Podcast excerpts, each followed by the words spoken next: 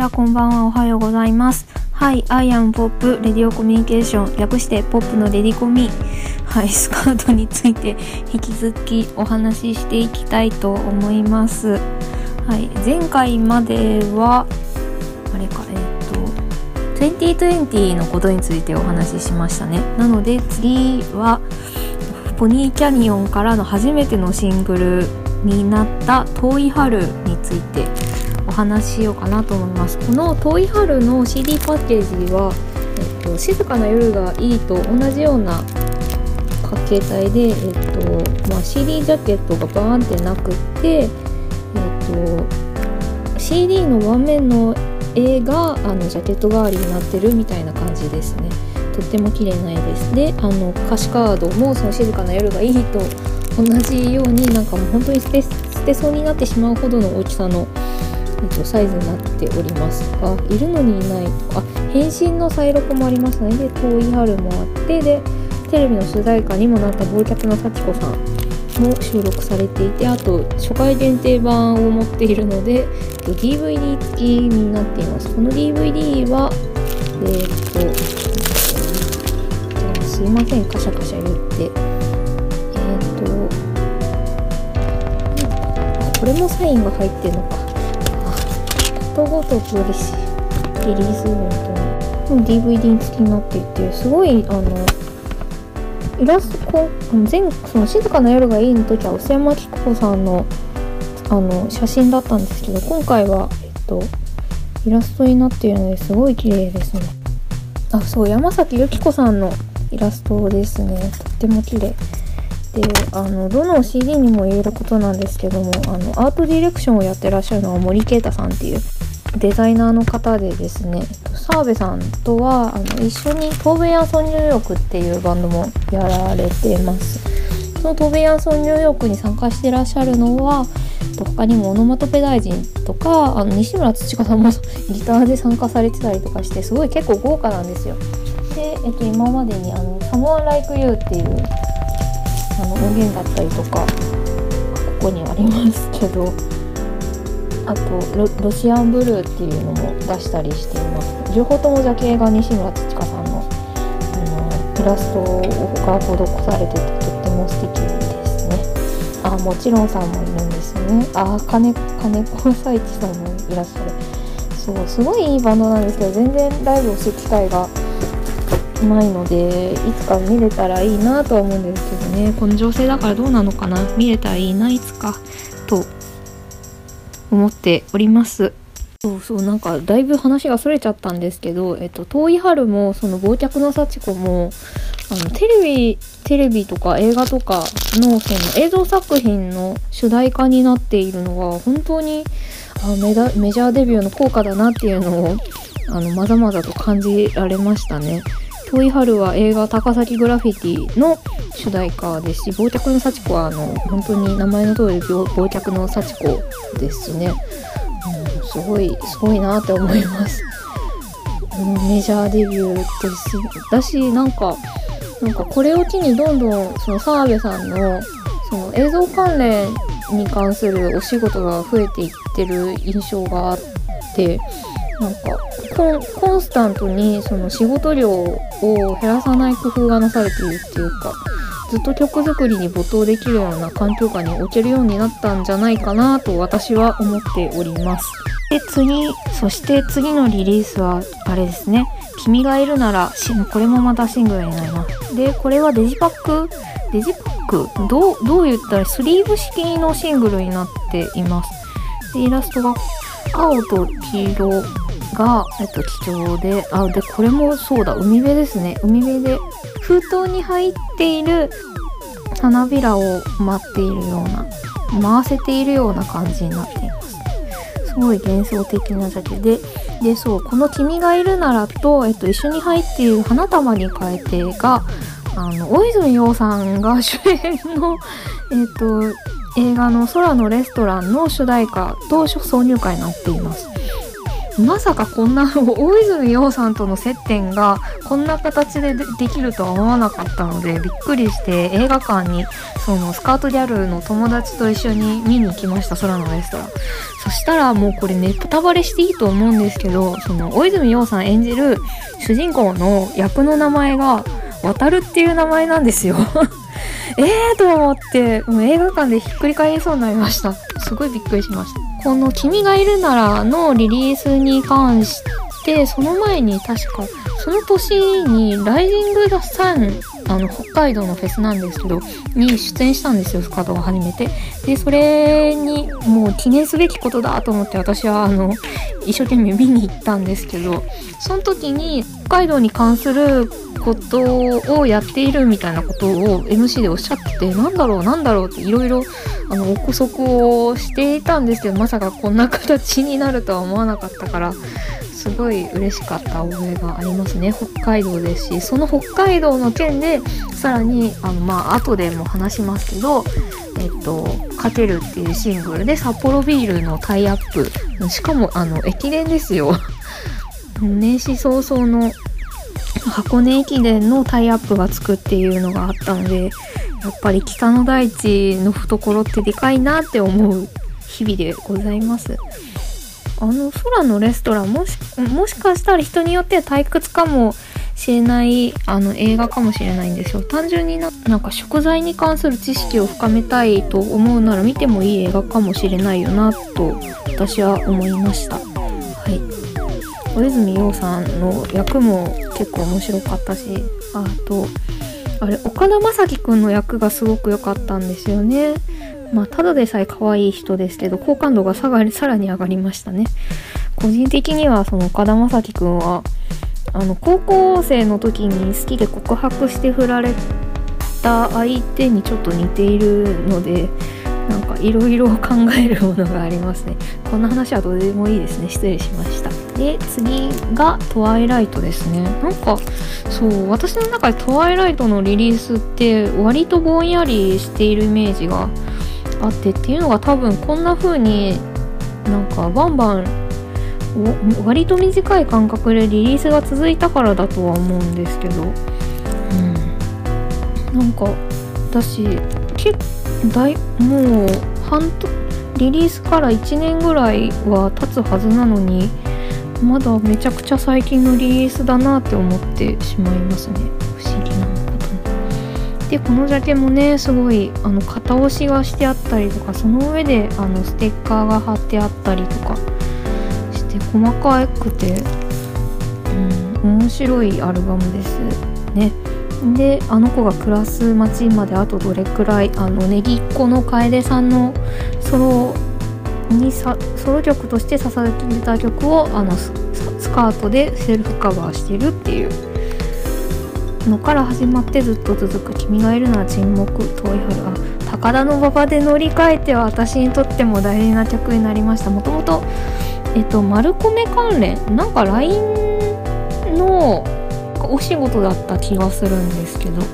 豆腐ビーツと一緒にやったお仕事でした豆腐ビーツといえばナンバーワンの PV にあの澤部さんが出演しているっていうタンバリンを叩いてっていうのがありますね。でそう高田馬場で乗り換えては昨年末あの夫の実家に帰ったんですけどその時にまあ友達と遊んだ後で、まあ、JR 乗ってでまああの初めてなのでこう一人でその夫の実家まで帰るっていうのがまあいろいろ乗り換え案内を見てたらちょうど高田馬場で乗り換えるあの路線路線っていうかルートがあったのでわざわざそれにして帰った覚えがあります。しかもそのルートの方が一番あの時間がかからずにあの帰ることができたのでめちゃめちゃ感動しました。高田馬場っていうと他にもあのトリプルファイヤーも思い出しますけどね高田馬場のジョイディビジョンってねであとそうあの最後の曲に入っている「4月のバラの歌」のことといえば、私の地元が、まあ、広島県尾道市で私中学高校は隣の福山市の女子校に通っていたんですけどその福山市のえっと市の花がバラなんですね。で、なんか5月、6月になるとバラ祭りっていうのもあって、それで、えっと、このトワイライトのリリースの際のツアーで、その初めて広島の福山に来るっていうスカートの澤部さんがっていうのがあってわざわざ帰りましたね。懐かしいな。でその4月のバラの歌のことを1曲目からやったからもうすごい感動しちゃってあのそうあの福山はバラの街なんです本当にって言った覚えがあります。でもかったなあの瞬間。それぞれの頃もいい曲だしあトワイライトもねいいですよね。うん。で、わー、で、次で最後になっちゃうのか。いや、もう過去のリリースを遡ればたくさんあるんですけど、これが一番最新になると思います。えー、と、勝てると、標識の影、鉄塔の影っていうあのシングルですね。両方ともあのタイアップがついていてでカチェルはもう先ほども言ったようにあの今年の箱根駅伝のポロビール協賛の、えっと、CM テーマソングになりましたこれでだいだいぶ自分の周りが盛り上がったなっていう印象があってなんかある友達はなんか何十年かぶりに自分の母校が駅伝に出るっていうので盛り上がってたところにこの朗報が入ったからすごく嬉しかったって言ってたのもあるしある友達はずっと駅伝のファンだからまさかスカートの曲が駅伝中に聴けるなんて感慨深いとも言っていましたね。私はまあ駅伝って言えば中学の頃に駅伝やってたのでそれかな。にしてもあの駅伝はコースがあまりにもきついと思うので出場するだけで本当にすごいよなっていう印象印象っていうか感覚がありますね。本当にすごい。あの人たちは本当にすごい。です。で、えっと、標識の影、鉄塔の影は、あの、今やってる、いや、もう終わったのか、鉄飯ロードの主題歌ですね、テレ東系の。すごい。あの、この曲、私、ものすごく好きで、でこのシングルを買ったのはココナッツディスクの池袋店で私がその3月20日に、えっと、渋谷のセブンフロアであの自分がやってる音楽のハイのレコ発があるからせっかくだし東京で買いたいと思ってココナッツディスク池袋店に行って買いに行ったんですよね。でそれまで買えないから代わりに何かしようと思ってでそう発売日にひっそりカラオケに行って 標識の影鉄塔の影を歌いました。そう。なんか地味なギャル活をやりましたね。懐かしいな。でそうボーナストラックも入ってて。だいぶ豪華なんですよね。別にボーナストラックがなくたって買うのにわざわざおまけをつけてくださるあのポニーキャニオン角張リズムそしてスカートの皆さんのサービス精神の旺盛さに私は頭を下げるばっかりです。ジャケもめっちゃ可愛いですね。このジャケであのスマホのケースとか出たらいいのになって思いますね。T シャツを出したっていいですよね。そうそうなんですよ。なんかジャケリ T シャツを出してほしいですね。シャムキャツも昔やってましたけど。うんやってほしいな。そういえばあの失念していたんですけどもトワイライトツアーあと渋谷クラブクワトロ2019年7月19日。はあ。ジュライ 19th 2019って言った方がいいんでしょうか。あのリストアップするの忘れていました。すみません。えっとこれはそうですね。えっと渋谷 WWW でのライブ版から久々のあのリリースになりましたね。このライブ版。このジャケもねまたいいんですよ。しかもあの澤部さんの手元が、まあ、ジャケになっているんですけどもその手元にあるのがあのいつものリッケンバッカーのブルーボーイじゃなくてあのテレキャスターなんですよね。最近使い始めたフェンダーのテレキャスターというギターなんですよ。それがまたグッときてそれで開くとあのお客さんの様子が写真になっていたりとかでそうあの CD の盤面の写真がブルーボーイなんですよね。それもまた素晴らしい。ありがとうございます。ありがとうございます。ありがとうございますって感じなんですけど。レベルアップじゃないんだからって思いながら。はい。でこれがねそう1曲目が4月のバラの歌のこと。で始まりずっと続く友す日宿す日視界旅行遠い春。高田の馬場で乗り換えてさよならさよなら。さよならですね。はい。でセブンスター。セブンスター？あれこうもうセブンスターって言えばあのおたりえが踏める曲でもあります。っていうか実際に神戸のライブでありあの神戸じゃない、えっと、グケハイムテっていうあの兵庫県の渋谷にあるライブスペースなんですけどもそこであのライブを見たのも6年7年前ぐらいだと思うんですけどその時にあの最前で見てたんですけどその横で見ていた男の人たちがセブンスターでオタ芸を踏み出してすっごいびっくりしたんですよね。はあ、あのあの瞬間一体何だったんだろうか。不思議なんですけど。まあそんなことはさておいてああ次はハローと言いたいアンダーカレントコール。回想沈黙。てってつてつて。ててつてつてつてつて。つてつて